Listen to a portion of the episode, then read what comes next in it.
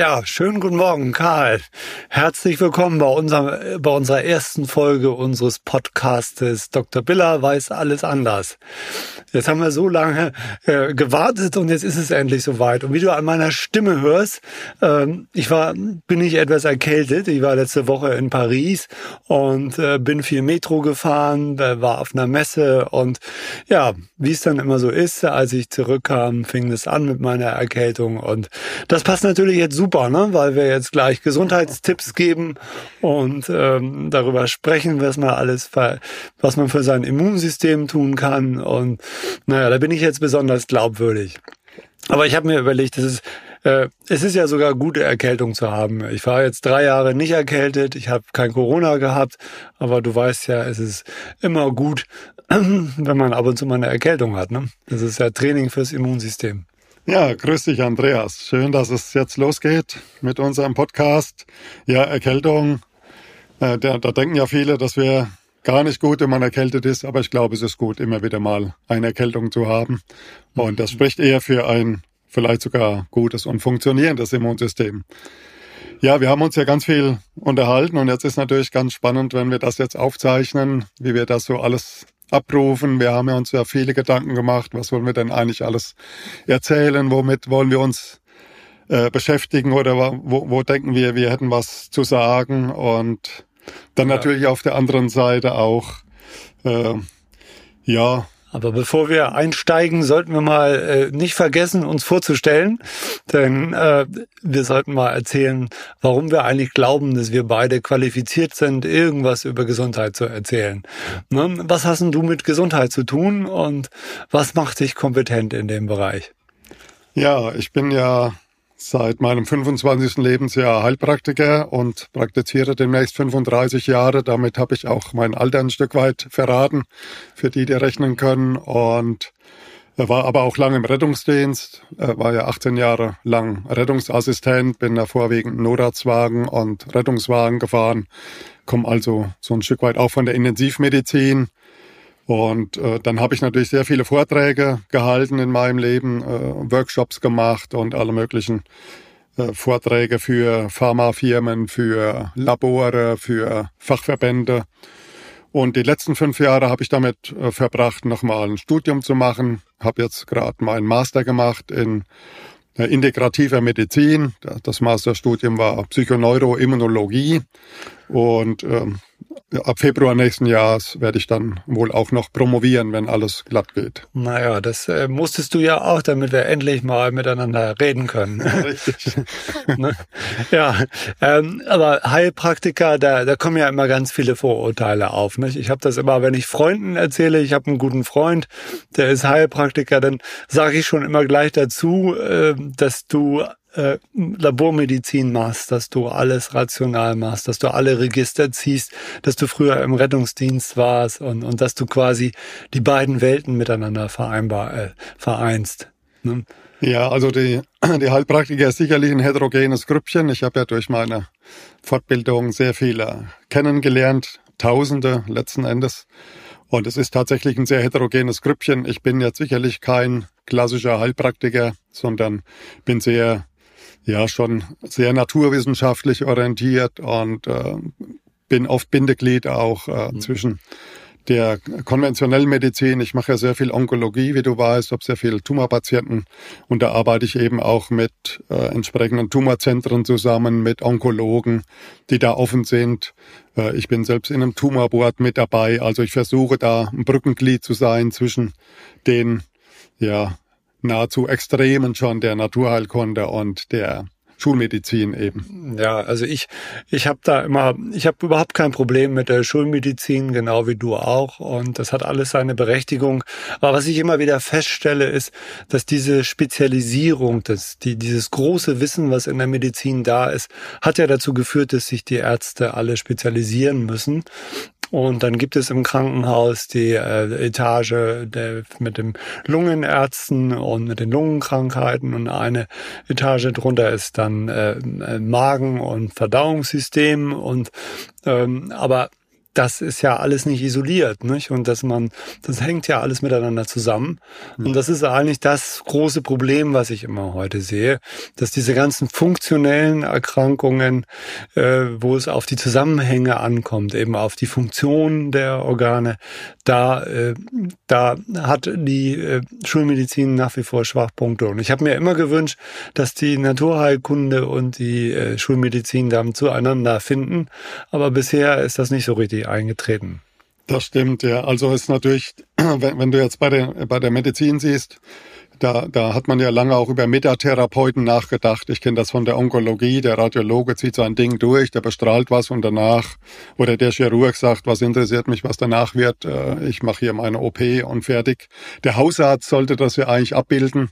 Aber die Medizin ist ja so komplex, hat sich so extrem entwickelt über die ganzen Möglichkeiten, die man heute in der Diagnostik hat. Und äh, die, die Halbwertzeit des medizinischen Wissens, die war vielleicht mal 20, 30 Jahre, die ist heute vielleicht zwei, drei Jahre. Also es gibt ständig neue Erkenntnisse und man kommt kaum hinterher.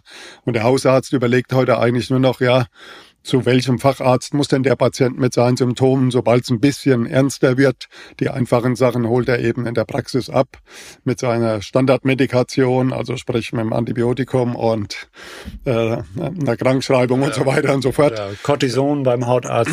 Ja, das ist halt ja, so die die Problematik, ja. Und ähm, diese, dieser ganzheitliche Blick, der ist halt in der Schulmedizin äh, ganz schön abhanden gekommen. Das ist ein Riesenproblem und das ist aber das, was ich die Menschen wünschen. Die wünschen sich ja auch Naturheilkunde. Also die wünschen ja, dass, sie, dass der Arzt dafür offen ist oder dass es eine Zusammenarbeit gibt. Die Frage kommt ja auch immer von den Patienten.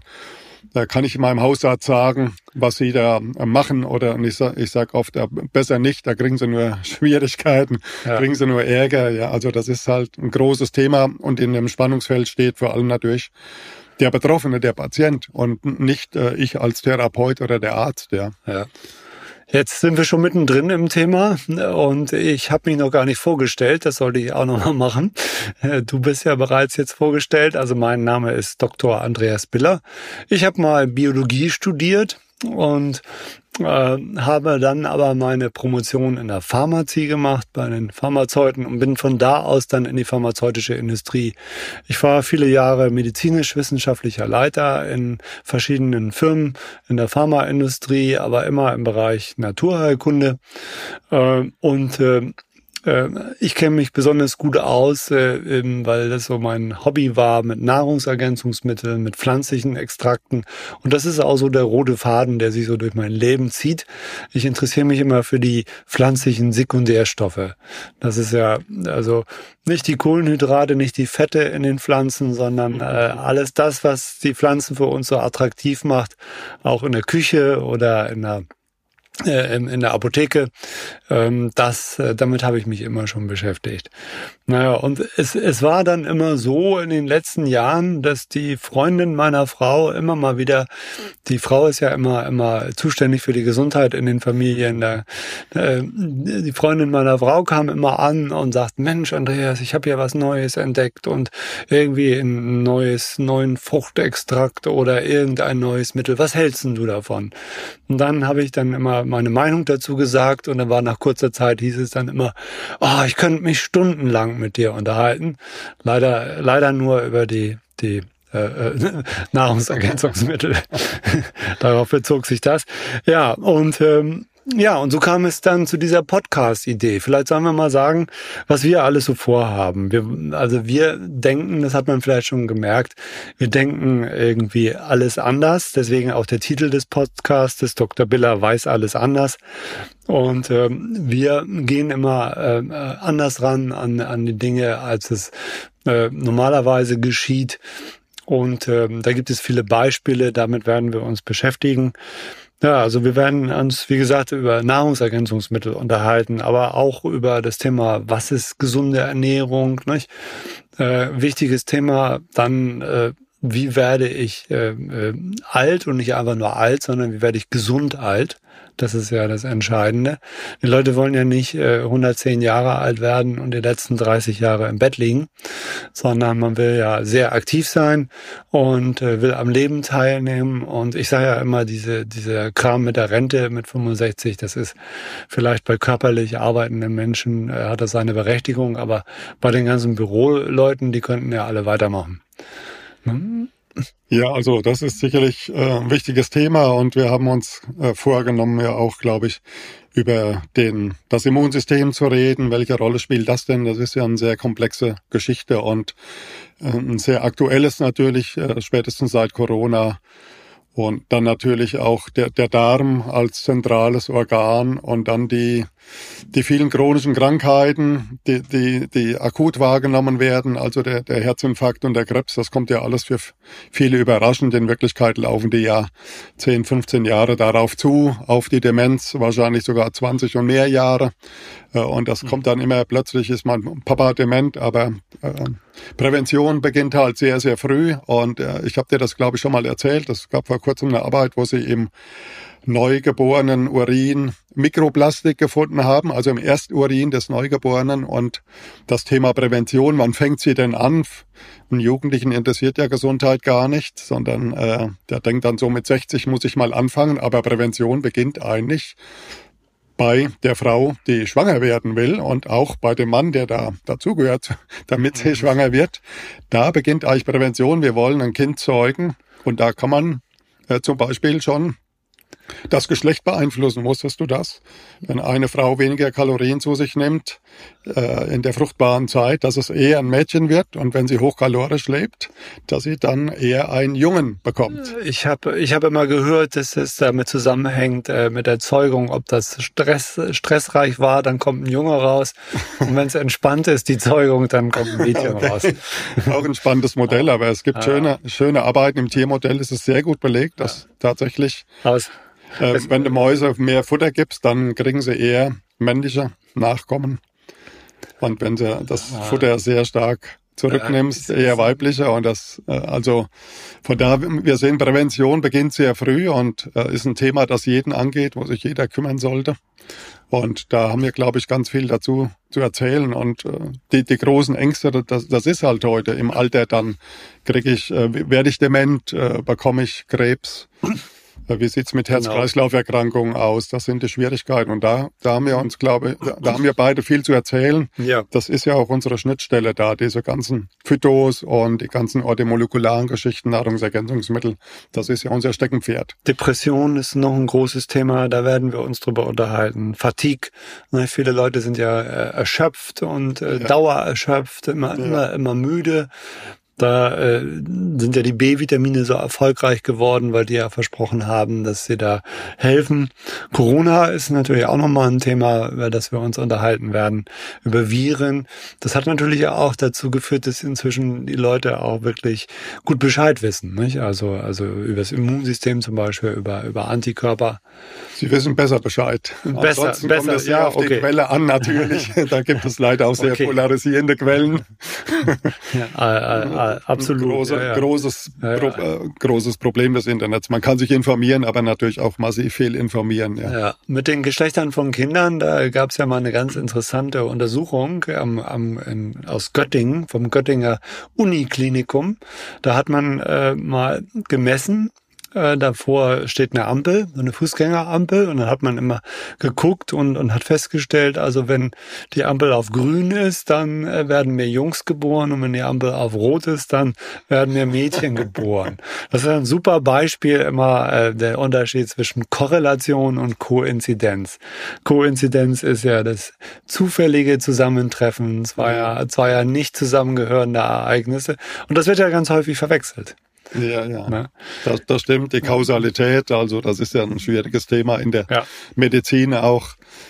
Äh, das ist, haben wir jetzt auch das Problem, mit und an Corona zu sterben. Also was ist kausal und was ist an, am Ende dann eben die etwas, äh, etwas, was zusammenfällt äh, zeitlich. Ja. ja, ja, ja. Sehr spannend. ja. Aber fangen wir, fangen wir doch mal mit dem Thema Ernährung an. Gesunde Ernährung. Das ist ja das, was heute immer, immer gesagt wird. Auch bei meinem großen Thema, den Nahrungsergänzungsmitteln, da wird ja immer gesagt, brauchst du alles nicht. Gesunde Ernährung reicht aus. Mhm. Na, was ist denn eigentlich gesunde Ernährung für dich? Also du, du wirst lachen, aber ich habe gelernt, die gesündeste Ernährung ist eigentlich das Fasten. Nur das kannst du nicht lange machen. Ne? Aber es ist tatsächlich so. Am besten ist eigentlich für den Körper, wenn du gar nichts isst. Mhm. Das ist das Gesündeste. Weil 48 Prozent der Nahrungsmittel, die sind pro-inflammatorisch. Also das heißt, die sind entzündungsfördernd. Fast die Hälfte der Nahrungsmittel. Und das hat sich halt völlig verändert, wenn du von früher die, die, die Ursorten von einem Apfel zum Beispiel nimmst die, die, die, die, die enthalten alle Vitamin C, das sind antioxidativ eigentlich. Und du kannst heute Äpfel kaufen, ich will die Sorte nicht nennen, da sind so ganz grüne bekannt, die kommen von sonst wo aus dieser Welt. Wenn du den aufschneidest und legst den hin, der wird nicht braun. Mhm. Der bleibt weiß. Also der Apfel ist eigentlich schon pro-oxidativ. Der macht dir oxidativen Schaden und du denkst, du nimmst Vitamin C zu dir. Also die Ernährung hat sich total verändert. Und die Ernährung ist natürlich auch total individuell. Also was mir gut tut, eine Erdbeere kann bei dir tödlich sein, weil du eine Allergie drauf hast. Und es ja, ist abhängig also, von vielen Faktoren, von männlich und weiblich. Männer essen und ernähren sich völlig anders wie Frauen. Frauen wollen viel weniger Fett zum Beispiel, weniger Eiweiß. Die wollen mehr äh, Ballaststoffe und Wasserstoffe, die kauen langsamer und die Männer essen viel schneller, sie kauen viel kräftiger, sie brauchen häufig mehr Eiweiß, ja, mehr Muskulatur. Das Alter spielt eine große Rolle. Wo bist du gerade? Ähm, machst du Sport? Also Ernährung ist etwas absolut Individuelles und die gesunde Ernährung, die gibt es, glaube ich, nicht. Ja, also das ist ja, das ist ja eigentlich eine ganz einfache Erkenntnis, die wir schon seit ewigen Zeiten haben. Ich meine, wie ein, um ein Beispiel zu nennen, es gibt ja ganz viele Leute, die sagen, oh, abends, da kann ich keinen Salat mehr essen. Ne? Das bekommt mir überhaupt nicht. Und äh, bei mir ist das überhaupt nicht so. Ich kann abends eine Riesenportion Gemüse, Salat essen, rohe Sachen, überhaupt kein Problem, kann ich wunderbar schlafen. Ich kann auch spät noch essen und ähm, daran sieht man ja schon, wie, wie individuell das ist. Ja, absolut. Ich habe bei mir früher immer in der Firma auch, äh, um das zu veranschaulichen, immer erzählt, gesagt, wenn wir jetzt jeder hier fünf Schnäpse trinken würden, dann hätte genau abgemessene Mengen an Alkohol, ähm, dann hätte das für jeden unterschiedliche Folgen. Der eine schläft ein, der andere wird lustig, der andere wird aggressiv und äh, daran sieht man schon mal, wie individuell das ist. Und äh, du hast ja vorhin schon auch den Darm erwähnt. Der Darm ist ja besiedelt mit ganz vielen kleinen Organismen, äh, dass die in ihrer Gesamtheit das Mikrobiom sind. Und ähm, man hat ja immer neue Erkenntnisse jetzt, dass dieses Mikrobiom quasi bei jedem anders ist und das wahrscheinlich äh, auch den Unterschied macht, ne? weswegen Menschen so genau. unterschiedlich mit der Nahrung klarkommen. Ja, also Mikrobiom ist natürlich ein mega großes und spannendes Thema. Das haben wir ja nicht nur im Darm, wir haben auch ein Lungenmikrobiom, wir haben ein Mundmikrobiom. Die Frau hat in, in der Vaginalschleimhaut ein spezielles Mikrobiom, das dafür sorgt, ob sie zum Beispiel auch schwanger werden kann oder ob sie für Blasenentzündungen anfällig ist und so weiter und so fort. Und das ist sehr, sehr individuell. Die Mikrobiomforschung ist durch die Decke geschossen und man kennt, kennt heute die sogenannte Gut-Brain-Axis, also die Verbindung zwischen Darm und Hirn. Also wenn das Mikrobiom des Darms nicht stimmt, gibt es große Probleme mit äh, zum Beispiel mhm. äh, mit äh, Depressionen. Bei Parkinson ist es sehr gut belegt, dass das Mikrobiom eine entscheidende Rolle spielt. Und bei vielen anderen Erkrankungen, auch in der Onkologie, auch der, der Tumor hat spezielle äh, Besiedlungen und spezielle Bakteriensituationen, ähm, Viren spielen da häufig auch noch zusätzlich eine Rolle. Also das ist ein Riesenthema und eben auch ein sehr, sehr individuelles. Und man, man sieht, man macht heute zum Beispiel äh, Stuhltransplantationen. Äh, hört sich erstmal ziemlich eklig an. Hört, also, sich, hört sich nicht so appetitlich Ja, genau. Da gibt es unterschiedliche Möglichkeiten, wie man das zuführt. Äh, am besten natürlich von hinten, also über Glistiere, aber es gibt tatsächlich auch verkapselte Stuhltransplantationen und das kann lebensrettend sein bei schweren äh, Erkrankungen des Darms, also eine schwere Dickdarmentzündung, Colitis ulcerosa und so weiter. Aber ja. man hat eben auch tolle Ergebnisse, zum Beispiel bei Parkinson, wenn du eine Stuhltransplantation durchführst. Also der Darm ist mega wichtig und äh, wir versuchen ja den Darm zu beeinflussen durch äh, Probiotika. Das sind eben verschiedene Bakterienstämme letzten Endes, also aber auch durch Präbiotika, also die die, diese Bakterienstämme eben zu füttern mit verschiedenen äh, Stoffen, die sie eben gerne haben. Ja. Äh, zum Beispiel eben ähm, Inulin oder Akazienfasern und so weiter und so fort, Ballaststoffe, äh, äh, Fettsäuren und, und, und. Und dann gibt es eben auch noch die Postbiotika, also die, genau. die, mhm. die Stoffwechselprodukte, die dann die Keime quasi wieder den anderen Keimen zum Futter geben. Ja. Ja, ja, und das sind ja auch die Stoffe, die die Präbiotika ausscheiden. Ne? Das sind dann die, genau. die Postbiotika, also genau. das, das, was was genau. bewirkt, diese genau. positive Wirkung. Ja. Also äh, es ist ja auch so, dass zum Beispiel Vitamine ja auch B12 oder so wird im Darm ja auch hergestellt. Genau. Ähm, ja, Sag mal, ähm, wie stellst du dir das vor? Wie wirkt, wie wirken so so so Probiotika? Was machen die? Also ich ich ich habe da also seit Jahren versuche ich mir da irgendwie ein Bild zu machen und so richtig klar ist mir das bisher nicht. Also hast du da hast du da eine Theorie, wie die, wie das eigentlich funktioniert? Mhm. Also ich, ich will noch äh, ein paar Informationen geben. Ich habe früher immer gedacht, ähm, das wäre wie so eine Wiederaufforstung. Ne? Wenn du so eine Antibiotikatherapie hattest, dann äh, sterben natürlich auch die guten Bakterien im, im Darm. Äh, die Antibiotika, die sind ja nicht selektiv. Das ist ja oft das Problem. Dann gibt's Durchfälle. Und ähm, dann forstet man eben wieder auf, so wie, wie in so einem Wald, wo, wo der Sturm reingegangen ist, ja. und dann forstet man wieder auf. Und jetzt gucke ich mir an, was für Produkte da auf dem Markt sind und stelle fest, dass es immer unterschiedliche Stämme sind, unterschiedliche Kombinationen von Stämmen und wie du schon sagtest, auch äh, Präbiotika und äh, äh, Postbiotika noch dabei und dazu gemischt und so. Und ich habe also nach wie vor so kein klares Bild. Hast du hast du da ja. ein Bild? Also man muss sich, glaube ich, erst einmal so ein bisschen die, die Dimensionen des Darms vergegenwärtigen. Mhm. Der Darm hat eine Oberfläche von drei bis 400 Quadratmetern, also das ist mindestens so ein Fußballfeld. Äh, wenn du überlegst, die Hautoberfläche sind gerade mal zwei Quadratmeter im Verhältnis und dann leben eben auf einem so einem Quadratzentimeter leben mehr Keime schon als Menschen auf der ganzen Welt. Also wir haben mehr Bakterien im Darm, als wir Körperzellen haben. Das sind ja. unvorstellbare Dimensionen. Ich sage ja immer, ich sag mal, du bist nur eine Spezies von Millionen. genau.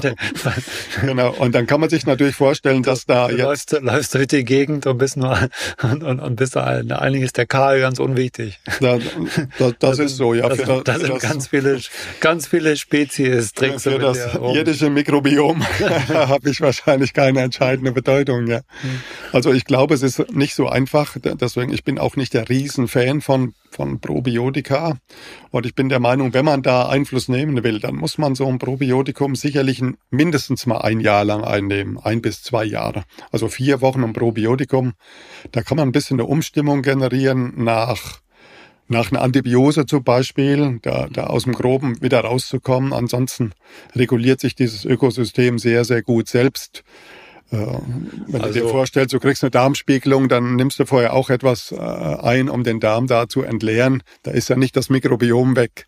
Also das ist schon relativ, ja. ähm, relativ äh, stabil und ja, also aufforsten, das funktioniert nicht. Ne? Das, um das nochmal zusammenzufassen, äh, das funktioniert. Das ist ein, ist ein zähes, langwieriges Geschäft. Wenn du überlegst, ja. ja, wenn du überlegst, dass da so eine kleine Kapsel, da ist eben gar nicht ja. genug drin, ja. um aufzuforsten. Jetzt gibt's ja auch dann lebensfähige Bakterien, aber auch ja. die können, glaube ich, nur so drei, vier Zyklen äh, machen ja. und Lebenszyklen und werden sich also auch nicht großartig vermehren. Also ich, ich denke, es ist mehr eine Stimulation. Äh, also, dass es funktionieren kann, zeigen ja Studien. Es gibt ja, ja gibt ja, gibt ja Studien und das kann man nicht leugnen. Da ist ein Effekt. Das macht wohl auch Sinn. Aber die Erklärung, glaube ich, da sind wir noch ein bisschen hinterher. Ja, dafür haben wir das äh, System noch in keinster Weise verstanden. Wir ja. können ja nur ist aber nicht so vielleicht schwer. zwei, drei Prozent von den Stämmen überhaupt, also von Bakterien. Was macht denn das Einzelbakterium? Wir wissen ja da noch herzlich wenig. Mhm. Aber da wird sicherlich die Molekulargenetik uns weit nach, nach vorne bringen. Ja. Weil man das immer besser aufschlüsseln kann über diese Next Generation Sequenzierung, die du heute bei Stuhldiagnostik machst. Also man kann ganz viel sehen, man weiß nur noch nicht, für, was ist das, das alles gut. Ja, man kennt bei bestimmten Keimen, die haben bestimmte Eigenschaften, die kümmern sich um die, die Schleimhaut, die äh, lösen Diabetes aus, die lösen eher äh, Räume aus oder die sind eher pro-inflammatorisch, also machen Entzündungen im Körper. Aber die allermeisten Keime, da weiß man noch mhm. nichts drüber. Ja. Ja, genau. Lass uns nochmal zurück zum Thema äh, gesunde Ernährung gehen. Du, wir hatten gesagt, dass es äh, individuell ist. Ne? Also je, man kann nicht generell sagen, ja. das ist gesund ja. für dich. Ja. Und also individuell, aber wer, wer legt denn das eigentlich fest, was so eine gesunde Ernährung ist? Ja. Da gibt es der, die, der Staat hat ja auch, unser Staat hat ja, ja auch eine Verantwortung und hat die aber so ein bisschen delegiert an einen, äh, an einen Verein, Verein, nämlich die, DGE, ja. die DGE, die Deutsche Gesellschaft für Ernährung. Das ist ein Verein ja. und der wird weitgehend staatlich finanziert. Und die ja. sagen also genau, bauen so Ernährungspyramiden auf und so aber hängen immer so ein klein bisschen hinterher, habe ich festgestellt. Also ich habe festgestellt, dass die als äh, das Thema, früher war das ja so, dass man Fette vermeiden sollte. Ne? Also die Fette waren schlecht und wenn pflanzliche Fette, aber auf keinen Fall tierische Fette, die sollte man meiden. Inzwischen äh, ist man da weiter und es sind die Kohlenhydrate. Die Kohlenhydrate sind, sind, sind schlecht und davon sollte man nicht viel äh, essen. Aber bis vor kurzem hat äh, die DGE auf jeden Fall empfohlen, also morgens Brot, abends Brot, immer Brot. Und ja, äh, das also, ist leider immer noch so. Das, ja. ja, ja. Die, Brot und dann kommt die Milch. Die Milch muss rein in, in großen Mengen und die Milch hat ja, die heutige Milch hat ja mit der Milch von früher nichts mehr zu tun. Wenn du heute so eine mhm. Hochleistungskuh siehst, äh, wie die ernährt wird und was die an Unmengen äh, an Milch gibt, mit, mit, die ist voll mit Wachstumshormonen, die natürlich dann äh, die, die, die, äh, alle möglichen Probleme machen. Die Milch verschleimt. Ich sehe das immer wieder bei, bei Bronchialerkältungen und so weiter. dass der Milch ist eine Katastrophe. Auch aus der chinesischen Medizin sagt man, das ist nicht gut, weil Verschleimung alle möglichen Erkrankungen begünstigt, vom Asthma bis hin zum Krebs. Das sagen die auch die, die chinesischen Mediziner. Das ist eben, die Milch ist da ungünstig. Mhm. Und wir haben ja heute eine riesen Produktvielfalt, wenn wir mal bei der Milch sind, denn die gibt's ja nicht nur laktosefrei und fettarm, sondern die gibt's ja aus, aus ähm, allen möglichen pflanzlichen Quellen, äh, über Soja darf, und Hafer. Darf, und darf dann aber nicht Milch heißen. Ne? Genau, ja, ja also ähm, wir haben eine riesen Vielfalt, jeder kann sich seins raussuchen, ob dann so eine Hafer, Mandel oder sonst wie Milch am Ende ein natürlicheres Produkt ist, ist natürlich wieder eine andere Frage. Welche Schritte braucht man denn da, um da, daraus etwas Milchähnliches zu machen? Mhm. Also es ist letzten Endes sind es Industrieprodukte, und äh, da müssen wir vielleicht wieder ein bisschen zu, zurück zur Natur auch. Ja. Ja, naja. Äh, trinkst du Milch? Also ich trinke schon lange keine Milch mehr, keine Kuhmilch mehr. Mhm. Äh, ich, ich esse gerne äh, Schaf- und Ziegenmilchprodukte in, in Form von Joghurt zum Beispiel. Und äh, wenn ich mal denke, im, im Cappuccino möchte ich eine Milch haben, dann ähm, mache ich die auch mal mit Soja oder, oder Hafermilch, ja. Mhm. Aber die Hafermilch ist sehr kohlenhydratlastig. Aber äh, bevor ja, das untergeht, ich will gerade mal was zu dem Cappuccino, zu, zum Kaffee zum Beispiel. Der Kaffee ist ja auch etwas, was total polarisiert. Kaffee ist zum Beispiel äh, da, da, von der, unseren Nahrungsmitteln hier in Deutschland äh, das stärkste Antioxidant, was der Deutsche zu sich nimmt. Also es hat einen stark antioxidativen Charakter, die, der Kaffee, aber er ist natürlich sauer oder ist ein Säurelocker ähm, produziert Säure im Organismus. Das ist wieder ein Problem vom pH-Wert, aber ein starkes Antioxidant. Also Kaffee ist wie, wie vieles in Maßen zum Beispiel finde ich sehr, sehr gesund, ja. Mhm. Wenn man denn einen Bio-Kaffee nimmt. Mhm. Ja, okay. Ja, also wo die DGE ähm, natürlich etwas äh, Richtiges sagt, ist sie, ähm, dass sie sagen, du sollst immer viel Obst und Gemüse essen. Ne? Das kann man, glaube ich, auch unterstreichen. Nur, Nein. nur diese, nur diese, diese. ich okay. bin beim Obst bin ich ein bisschen anderer Meinung, weil das ja. ist natürlich am Ende Fruchtzucker und in unseren Obstsorten ist die, die, die, die Bitterstoffe sind da rausgezogen worden. Beim Gemüse haben wir ähnliche Probleme.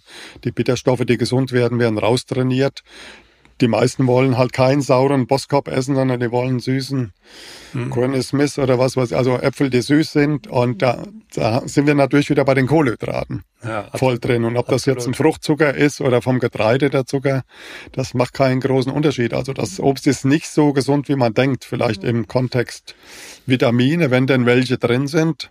Im holländischen Salat sollen ja ähnlich viel Vitamine sein wie in der Bildzeitung, also keine.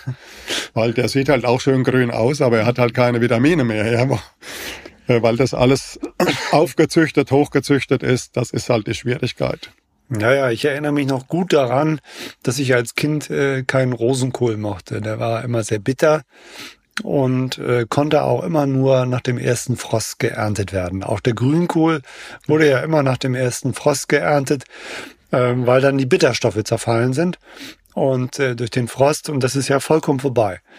Und genau. ähm, jeder gute Koch weiß eigentlich, dass ein, ein gutes Gericht immer aus den vier Geschmackskomponenten äh, sauer, süß, bitter und salzig bestehen muss. Und äh, es fehlt dann leider oft das Bittere. Ne? Ja. Es gibt ja, fast nichts mehr. Selbst Chicorée, genau. der ja früher immer total bitter war, ist ja kaum noch bitter. Ja. Ja, also von daher, macht es denn Sinn, irgendwelche Bitterstoffe einzunehmen? Meines Erachtens ja. Also ich selbst nehme immer wieder Bitterstoffe ein. Gibt es jede Menge Anbieter, die da was auf dem Markt haben. Ähm, es gibt ja Schwedenkräuter und was weiß ich, also viel Fertigprodukte, aber mhm. es gibt halt auch Empfehlungen von Nahrungsmitteln, wie man an Bitterstoffe kommt und die spielen eine große Rolle. Ähm, baut man ja gerne auch in den Aperitif ein, in, in einen Wermut oder was weiß ich, also oder dann eben auch in Digestiv mit den ganzen Verdauungsschnäpschen. Mhm. Also Bitterstoffe sind für unsere Verdauung sehr wichtig, für die Produktion von Enzymen, von von Schleim und so weiter, appetitanregend.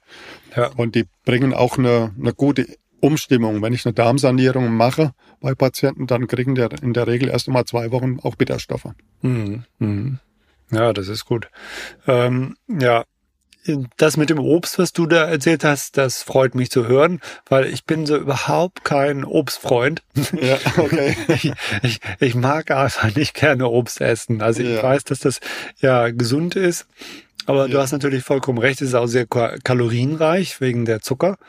Also ich habe mal so eine Sendung gesehen im Fernsehen, da wurde gesagt, dass man die Orang-Utans im Zoo, also den darf man nicht zu viel Obst geben, ja. dann werden die zu fett. Ja. ja. Aber ich habe wir, wir essen ja auch beim Obst, also wir, wir essen die Deutschen essen das ganze Jahr Kiwi und Bananen zum Beispiel. Mhm. Und Bananen, die, die sind wahnsinnig zuckerreich, äh, die äh, haben auch ein hohes Allergiepotenzial. Mit Latex zum Beispiel gibt's ja Kreuzallergien, mit äh, Ficus benjamini und so weiter. Die Kiwi das gleiche. Also wenn du äh, Nahrungsmittelunverträglichkeit-Tests machst, da ist beim Obst ganz vorne Kiwi und die Ananas, weil wir kennen die eigentlich ja gar nicht. Mein Opa hat mit 40 Jahren seine erste Banane gegessen. Mhm. Äh, und heute wollen wir das ganze Jahr wollen wir Bananen essen und wollen wir Kiwis essen, die dann eben von Neuseeland oder äh, entsprechend hierher kommen, wie, wie bestimmte Apfelsorten auch. Ich glaube, wenn wir, wenn wir uns regional essen, äh, ernähren würden, äh, dann ist, sind wir da ganz gut aufgestellt, ja. Also mit Beeren und auch den Früchten, die bei uns regional wachsen. Das ist, glaube ich, gesund, aber dieser ganze exotische Kram ist gut und schön mal zu essen, aber mhm. äh, gehört, glaube ich, nicht äh, in den täglichen Speiseplan eines äh, Nordeuropäers oder eines kaukasischen mhm. Herkunftsheriffs hier. Also zu sagen, ich, äh, ich esse jeden Tag eine Banane oder Kiwi. Ja. Also eher, eher Gemüse. Was ich irgendwann mal verstanden habe, ist, dass Fruchtsäfte gar nicht so besonders gut sind, weil da einfach ja nur den Inhalt des Obstes ist und, und, und nicht die Ballaststoffe, die ja sehr wichtig sind. Ja. Und dann habe ich mir so einen Smoothie Maker gekauft und habe mir gedacht, jetzt tust du dir aber mal richtig was äh, Gutes. Ja. Hab so ein, so ein Hochleistungsding so mit anderthalb PS aus den USA gekauft. Der zerschlägt alles, also auch eine, ein Avocado-Kern kann der auch zer, okay. restlos zermalmen. Ja. Und ähm, ähm, aber den Zahn hast du mir ja vor einiger Zeit schon gezogen. Ne? Ja, also mit den Smoothies ist tatsächlich nicht ganz äh, unproblematisch, weil es natürlich ein extrem unnatürlicher Ernährungsform ist.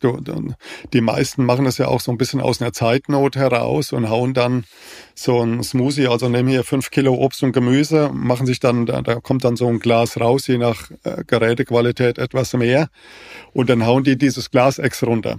Mhm. Und überleg dir mal, du würdest diese fünf Kilo äh, Obst und Gemüse essen, wie lange du dazu bräuchtest. Also ja. du nimmst das in den Mund, der, im Mund hast du einen schönen basischen pH-Wert, acht, neun, dann kaust du da schön, speichelst das ein mit der Speichelamylase, damit das schön flüssig wird, kauen, kauen, kauen. Und dann schluckst du das runter, dann kommt es in den sehr sauren Magen. Da wird dann äh, ähm, werden Keime abgetötet und so weiter. Dann geht es weiter in den Zwölffingerdarm. Da ist der pH-Wert wieder sehr, sehr hoch mit um die neun.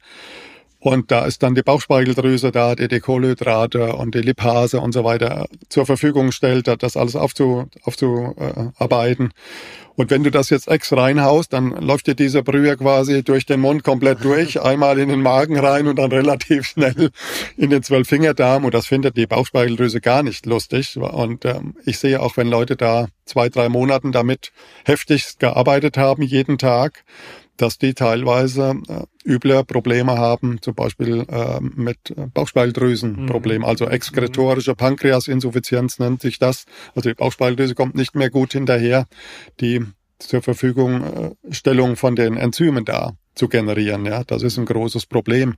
Und dann hast du natürlich auch, wenn du da dieses ganze, die ganzen grünen Blätter reinhaust, äh, dann hast du ruckzuck knackig Oxalsäure drin, also kannst du da schön, äh, wenn du nicht ausreichend hinterher drängst und verflüssigst, dann hast du ruckzuck äh, noch Nierensteine, die er produziert, ähm, treibst vielleicht sogar die Harnsäure hoch und so weiter und so fort. Also du musst, müsstest eigentlich viel dazu trinken, du müsstest das in kleinen Schlucken in den Mund nehmen, schön kauen, kauen, kauen, auch wenn da nicht viel das, zu kauen gibt. Ich wollte gerade sagen, da ist ja nichts mehr zu kauen. Ja, ja, aber das ist halt die, die Versuchung, dieses Glas dann eben extra wegzuhauen. Und mhm. das ist, glaube ich, nicht nur gesund. Da gibt's, da mag es auch Leute geben, die damit robust sind, aber ja. ich habe schon häufig gesehen, dass das total nach hinten losging. Also dass die Leute damit auch ihr Mikrobiom ordentlich durcheinander gerüllt haben, ja. Aber da kommt das, was wir am Anfang gesagt haben, natürlich wieder zur Sprache, die Individualität. Absolut. Und Absolut. Ähm, also was ich immer gerne mal äh, mache, es gibt ja so ganz kleine Gläser mit Smoothies im Hotel und das mache ich immer gerne, das ist eine kleine Menge. Genau. Das Problem ist zu Hause, zu Hause, wenn du dann eine gewisse Vielfalt erzeugen willst, dann hast du immer eine große Menge. Richtig. Genau. Und dann sitzen wir zwei oder mhm. drei am Tisch, ne? Und das ist was für die Großfamilie im Prinzip. Dann ja, ist das toll. Ja. Ab vier Kindern macht das wahrscheinlich Spaß. Dann, dann kriegt eben Sinn, jeder ja, seinen Shot. Der Shot ist auch gut. Aber dieses, bei uns ist es dann auch oft so, wenn wir das machen, da ist mehr als ein Glas. Wir machen das mal am Wochenende. Und dann äh, merke ich schon, dass das haut schon auch ganz schön rein, ja. Mhm, mhm. Ähm, du hast gerade über das Trinken gesprochen. Also das ist ja ähm, ein Thema, was man ständig irgendwo hört. Ständig werden die Leute aufgefordert, äh, ganz viel trinken, ja, sie müssen ja. viel trinken und so weiter. Ja. Und ich tue mich damit immer so schwer mit dem Trinken. Ähm, äh, wie siehst denn du das? Muss man jetzt wirklich zwei, drei Liter am Tag oder ist das wirklich notwendig? Also ich, ich selbst trinke am liebsten Rotwein und ja. äh, der hat ja über die Polyphenole dann auch Vorteile. Er soll ja vor Prostatakrebs schützen. Die Franzosen haben da natürlich gerne ihre Studien gemacht mit Merlot und Cabernet vor allem. Aber trinken, die Empfehlung der DGE ist ja mindestens 1,5 Liter Wasser zu trinken. Das ist, glaube ich, auch eine realistische Größe. Aber ich selbst bin auch ein wenig Trinker. Ich habe ja früher auch mal ein bisschen äh, extremer Sport gemacht, wie du weißt. Und wenn ich da einen Lauf gemacht habe, an dieser, an dieser Stelle darf ich mal erwähnen, dass du schon mehrfacher Ironman bist. Ja, das ist richtig. Sehr, sehr, sehr ehrgeizig warst. Genau, also ich habe extrem Sport gemacht, auch so 100 Kilometer Lauf und solche Späßchen. Und äh, also ich habe oft Trainingsläufe im Sommer gemacht, 30, 40 Kilometer Läufe und äh, hatte nichts zu trinken dabei und war auch danach durstlos. Mhm. Also mhm. ähm, das ist schon auch ein individuelles Thema und ich habe jetzt keine Probleme mit mit mit schlechten Nierenwerten oder Handstein, äh, also Nierenstein oder irgendwas. Also auch ich glaube schon, das ist individuell. Ja. Man muss sich da nicht was reinzwängen, was äh, keine Freude macht. Ja. Ja, ich glaube auch, dass man äh, schon auf seinen Körper hören sollte und ähm, äh, eben nicht unbedingt jetzt auf Teufel komm raus da zwei, drei ja. Liter trinken am Tag. Ja. Ja, mit dem Anrechnen, das ändert sich ja ständig. Ne? Früher hieß es ja, Kaffee zählt nicht für in die Bilanz, zahlt nicht ja. in die Bilanz ein. Ja. Das hat sich aber inzwischen geändert. Das hat sich ein bisschen geändert, genau. Ja, also den darf man jetzt mit dazu zählen, den Kaffee. Genau. Ja, ja das, das würde ich dann auch machen. Also ich muss jetzt nicht anfangen mit dem Trinken. Ich habe auch immer festgestellt, ich habe immer so einige Kollegen früher gehabt, die waren ständig am Schwitzen, vor allem Männer. Äh, die waren immer, äh, wenn die irgendwo reinkamen, denen war das immer sofort zu warm. Die haben alles ausgezogen. Nach kurzer Zeit hatten die vorne und hinten Schweißflecken und es war ihnen immer. Ich meine, wenn ich so viel schwitze, ist es ja klar, dann muss ich auch ein bisschen. Dann brauchst du mehr, dann genau. muss ja. ich natürlich auch was nachfüllen. Ja, ich schwitze ja auch schnell. Hm. Also was ich glaube ich, das größte Problem bei der Ernährung ist, dass, dass keiner mehr so richtig weiß, wo er sich orientieren soll. Und ich finde es natürlich auch mega traurig und auch verwerflich, dass äh, unsere Fußballnationalmannschaft, die zum Beispiel für Sportler und für Kinder eine, eine, große Vorbildfunktion haben, dass die Werbung für Nutella oder ähnliches machen, mhm. Äh, das ist schon bitter, ja, auch. Äh, und da, da wird natürlich auch viel Irre geleitet und ich glaube, dass wir auch deswegen diese vielen Übergewichtigen haben, weil, sie, weil der Körper Hunger, Hunger, Hunger hat. Wir kriegen die falschen Nahrungsmittel. Äh, Essen ist am Ende Stress für den Organismus, für das Immunsystem. Und wenn da permanent noch das Falsche reingeworfen wird, tritt die Sättigung nicht richtig ein. Und äh, da würde ich mir schon wünschen, dass da ein bisschen eine bessere Aufklärung stattfindet und dass man so eine Werbung, die Zigarettenwerbung ist ja Gott sei Dank verboten in, in irgendwie in, äh, im Fernsehen und so weiter. Ja, im Fernsehen und, und Kino, und Kino, wobei äh, das früher immer sehr lustig war. ja, das ich vermisse es, ich vermisse es ein bisschen auch, auch wenn es nicht gut war. das stimmt. ja, das ist so. Naja, also trinken muss nicht unbedingt. Smoothies haben wir, haben wir durch. Äh, wie oft am Tag soll ich denn eigentlich irgendwas essen, wenn die DGE sagt, fünf Mahlzeiten, fünfmal mhm. täglich Obst und Gemüse. Und gemeint ja. ist ja immer eine Handvoll. Ja. Ne? Das muss man ja. auch mal sa sagen. Also es wird ja immer gesagt, ihr, ihr braucht keine Vitamine, Mineralstoffe zusätzlich einzunehmen. Wer sich gesund ernährt, der braucht das alles nicht. Mhm.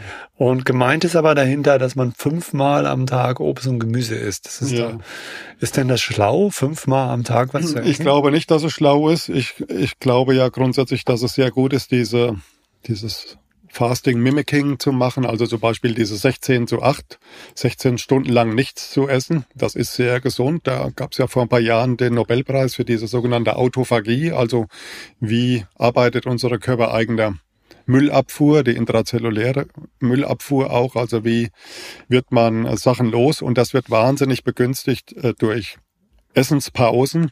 Äh, und ich selbst habe über viele Jahre immer auch eine Woche so Buchinger-Fasten gemacht, wo man nur Tee und, und, und ein Glas Saft trinkt am Tag.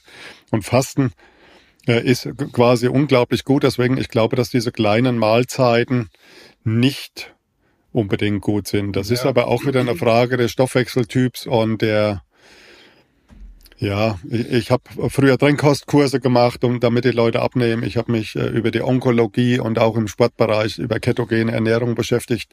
Früher, wie meine, meinen ersten Ironman, den ich gemacht habe, da gab es tatsächlich noch im Vorabend Nudelpartys. Ja, ja, da haben wir die Kohlenhydrate war, reingehauen und da waren bekannte so Sportler dabei, die, die haben da auch ein Maß Bier getrunken und ohne weiteres auch eine Haxe reingeschraubt. Also da ging es auch sehr nach dem Lustprinzip. Hat ihnen auch nicht geschadet. Ja, die haben trotzdem trotzdem äh, gute Ergebnisse auch geliefert. Ja, ja. Das ist, ich will noch mal auf diesen Autophagie-Prozess eingehen. Ja. Das ist, finde ich, äh, total spannend. Es ja. ist ja so die einzige lebensverlängernde Maßnahme, die wissenschaftlich erwiesen ist, das ist ja unterkalorische Ernährung. Also wenn ich wenig esse, werde ich alt. Ja. So, so kann man das sagen. Ja. Und inzwischen kann man das eben auch erklären, weil äh, es ist ja so, immer wenn die Zellen sich teilen, dann wird an der DNA, gibt so kleine Schwänzchen, das sind die Telomere. Da wird immer bei jeder Teilung wird ein Stück abgeschnitten und äh, irgendwann mal ist denn die Telomere weg und dann bist du auch nicht mehr lebensfähig. Das heißt, wenn man äh, Zellteilung verhindert, und das kann man, indem man Reparaturprozesse eben an, äh, äh, anschmeißt oder anregt, ähm, äh, Und das passiert in dem Moment, wo der Körper merkt, Mensch, die Kalorien, die kommen nicht äh, ohne weiteres rein. Es ist eine Not, eine Mangelsituation.